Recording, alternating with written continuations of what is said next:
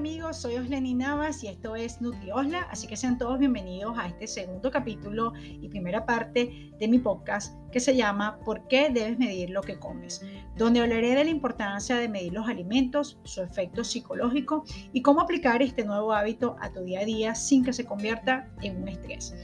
Uno de los primeros cambios que recomiendo introducir a las personas que ayudo con mi programa nutricional es el de controlar sus porciones de acuerdo a sus requerimientos energéticos y nutricionales por un tiempo determinado. Esto va totalmente personalizado y esto se debe a que en los últimos años, si te has dado cuenta, el tamaño de las porciones ha ido aumentando de manera desmesurada. Cada día se come más y más.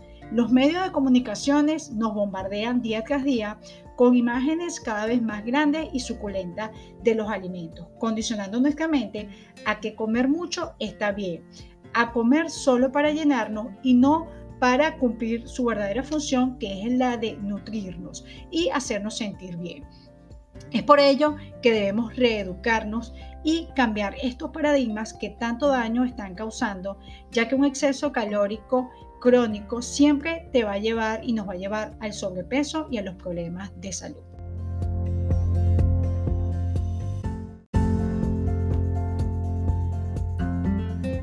En esta segunda parte hablaremos del el efecto psicológico de medir los alimentos. Primero que nada debemos entender que el proceso de digestión comienza primero en la mente y esto se llama proceso de ingestión.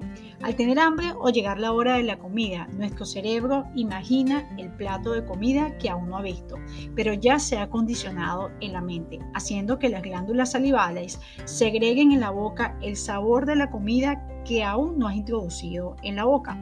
Por ello, mejorar el tamaño de nuestras porciones hará que el cerebro guarde esa imagen mental del plato de comida que realmente necesitas. Al principio, esto será un proceso de lucha y resistencia mental que se los digo yo, que he controlado más de 20 kilos de sobrepeso y por ello inicié este maravilloso camino de ayudar a los demás con mi experiencia personal y profesionalizarme en el área.